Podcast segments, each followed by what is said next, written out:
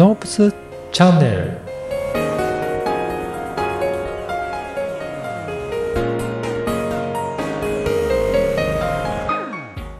こんにちは、小ラボの岡田です。今回は前回に引き続き株式会社 BLS 代表取締役の渡辺健さんにお話を伺いたいと思います。渡辺さん、よろしくお願いいたします。よろしくお願いします。はい、あの、前回は甲府のジュエリーについていろいろお話を伺いました。はい。はい。今回はですね、渡辺さんのその経営ですね。今、あの、いろいろ社員の方も抱えていたりとかすると思うので、やっぱり大変な時期とかあったりとかするんじゃないかなと思うんですが、今、どうですかね？えっと、このジュエリー業界はどういった状況なのか、そういったところからも教えていただけるでしょうか？はい。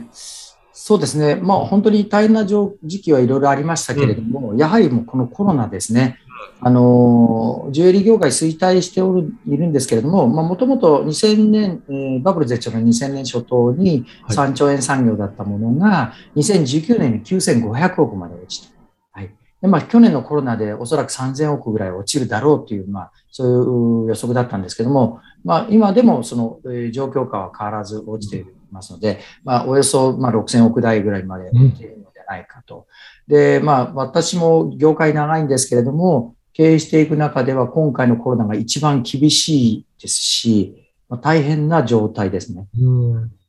そうなんですね。はいやっぱりこれだけ業界的に、はいえっと、まあ、えー規模が縮小してくるとなると、はいやっぱりいろんな工夫をされていかないと、まあ、経営として、やっぱり、あのー大変なんじゃないかなと思うんですが、そうです具体的ね。には、はい、どんなそうですね。工夫をさあれているの、まあ、衰退していることはもうま前々から分かっていたので、はい。まあ、新たな試みというか新規事業で、あの、立体車掌という車掌を始めたんですけれども、はい。はい、それはもうあの B2B の企業様に向けて、まあ、多くの企業様に向けて、まあ、通常の車掌ではなくて、車掌を立体化するということで、えー立体車掌で商標登録を取りまして、3D 車掌立体。はい。はいそれでまあ今多くの経営者、えー企業様に向けてご提案させていただいてます。そうなんですよ。これ、まあ、企業のロゴなんか、まあ、普通は平面上そのうですねロゴになってるものを、はいこれを立体的に表現するっていうことなんです表現するということですね。で、まあ、いわゆるそのジュエリーのその技術も取り入れた車掌ですので、まあ、完全に通常の車掌とは差別化ができるのではないかなというところで始めました。あはい。そうなんですね。はい。うん。まあ、一つの業界の衰退している業界の中での一つの、まあ、あの、あた新たな事業としては、えー長い目で見ていけば、徐々に徐々に広まっていくのではないかなというふうに考えてやっています。はい。これ、車掌の、まあロ、ロゴとかそういったデザインとかの形にもよるかと思うんですが、ええ結構ふ複雑というか、細かいところもあったりとか、い、そうろいろ大変なデザインもあるんじゃないあかなと。りますね。はい。あの、いろんなものをデザインをいただきますので、はいま。あ、それなりに、あの、何ていうんですか、こう、細かすぎて表現できない部分は、こちらの方で少しデフォルメさせていただいたりとか、まあ、お客様が、あの、納得、ご納得いただけるような、えー形にして立体化してますね。あーはい。これ、本当に通常は平面なものを立体にするというと、まあ、それだけでも結構デザイン性だったりとか、そうですね技術力とかもはい結構大変なんじゃないかなというふうに思そうですね。まあ、そこはすごく特徴でしたので、まあ、他の車掌からも差別化ができるっていうところをそこで歌いましたね。はい。そうなんですね。それははいもうまさに、あのー渡辺さんの会社が、それだけの技術力とかデザイン力があるからこそ、なんかできるようなものなんでしょうかね。あそうですね。ある程度やっぱりその技術力もそうですし、その立体化することのその美しいフォルムになるかというのも一つのやっぱりはい。あのセンスっていうんですかね、感性もありますので、うんやっぱりその感性プラス技術がないとやっぱりいいものができません、ね。うん。はい。なるほど。うん。こういうふうに、あの、おこれはじゃあ、オリジナルのもうサービスとして、もうそういったアイデアを出していきながら、はい。どんどん、あの、このジュエリー業界も盛り上げていくっていうような、そういったそことうですね。あの、いろんなことを本当に自分たちで試みていきながら、まあ、弊社はメーカーですので、まあ、単純にその工賃仕事だけでやっていくって非常に厳しい。今そういう状況にありますから、うん。まあ、いわゆるうインターネット販売で直接う販売してみたりとか、えー弊社のデザイナーの商品を展示会で販売してみたりとか、うん。まあ、また新たな、えー新規事業で立体社長を始めてみたりとか、そういったところでその経営を補っていかない、いく、いかないとですね、非常に今厳しい状況ですよね。うん。まあ、だから、あの、メーカーとして、えー下請けとして仕事をいただいているだけですと、うん経営していくのはもう非常に、まあ、まあ、まあ、不可能だろうなといううん。状況に陥ってますね。うん。はい。あの、そういった、まあ、今今までもいろいろ苦労されて、ええはい。それから、あの、今の、あの、経営をされてると思うんですが、はい。これから経営をされるとか、事業を立ち上げていきたいとか、はい。まあ、はい。今立ち上がったんだけど、なかなかうまくいってないというような、ええ。そういった経営者にもいろいろ、あの、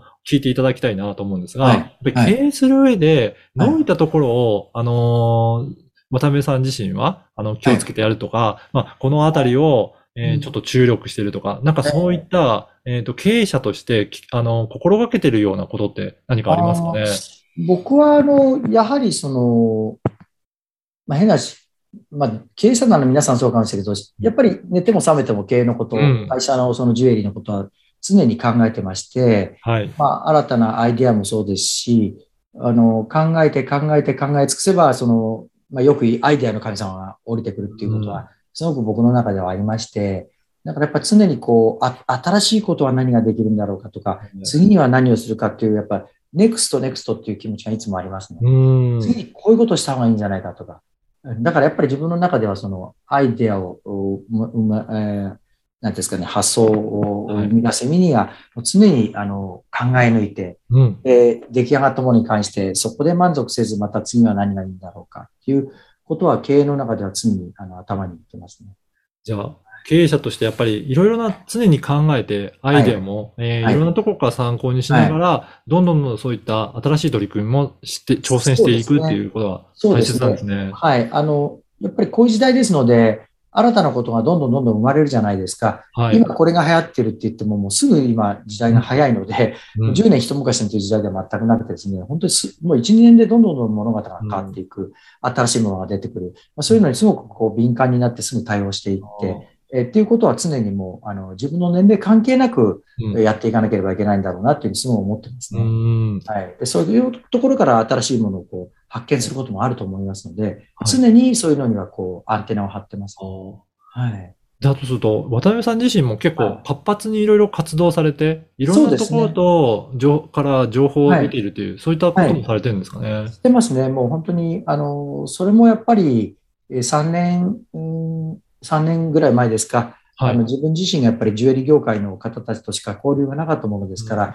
そこからその世界が見えなかったといううん。うんところで、こう、う苦しみも、うんもがいて、苦しみもがいていたっていう状況だったんですので、うん。まあ、そういった意味では、あの、まあ、社員に向けて、まあこれから人の3倍情報を得て、人の3倍人脈を作って、人の3倍努力するからっていうのをみんなの前で発表して、それで交流会とか、そういう、いわゆる懇親会みたいなところに初めて東京に出て行っ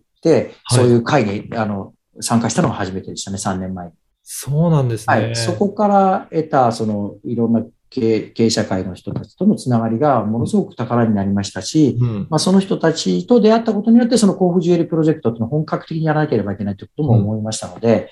まあ、あらゆる意味では、あの、本当情報も、あの、異業種の方たちからいただいたり、はい、人脈もいただいたりということで、それが、あの、私の中でも素晴らしい、この3年間の、うんあの、宝になりましたね。そうなんですね。はいそういったいろいろな人からの交流をもとに、はい今のこの甲府ジュエリープロジェクトもそうですね立。ち上がってきて、はい、はい。もうまさに今、あの、これから立ち上がっていって、そうですね。はい。えー進行していくっていう感じですかね。はい。今もう、もう本当に準備段階、なはい7割方完成してきてますから、はいもうその残り3割ををどこまでこう持っていけるかっていうところが、あの、肝心なところですので、はい。特にそのブランドを起こして、えー発信していくっていうのは、もう、あの、並大抵のことではないと思ってますので、それはもう今からまだまだ、えーもがき苦しむのかなと思ってま。すす。はい。はい。ぜひ、あの、最後にこの甲府ジュエリーを、はい。まあ、今後、どういうふうな形で渡辺さん自身、あの、広げていきたいなっていうような、なんかそういった今後の、えープランとかありました？ら、ぜひ。そうですね。まあ、はい私一人の力では非常に難しいので、まあ、いわゆるそこを、うんコージュエリープロジェクトという、えーの弊社のウェブページをプラットフォームにして、まあ、はい。そこにいろんなメーカーの仲間からいろんな方たちが協力していただいて、個々に発信していっていただきたいなと。で、まあ、いろんなあの一般ユーザーの方たち、一般の人たちに、どれだけそのまず認知度が上げられるかという、そその上でのジュエリーがあ売れていければいいかなというところですので、うんそこで最終的に、えー、工具ジュエリーでなくてジュエリー業界の底上げにもなるんではないかというふうに思っていますので、うんちょっとまあ、その簡単にいく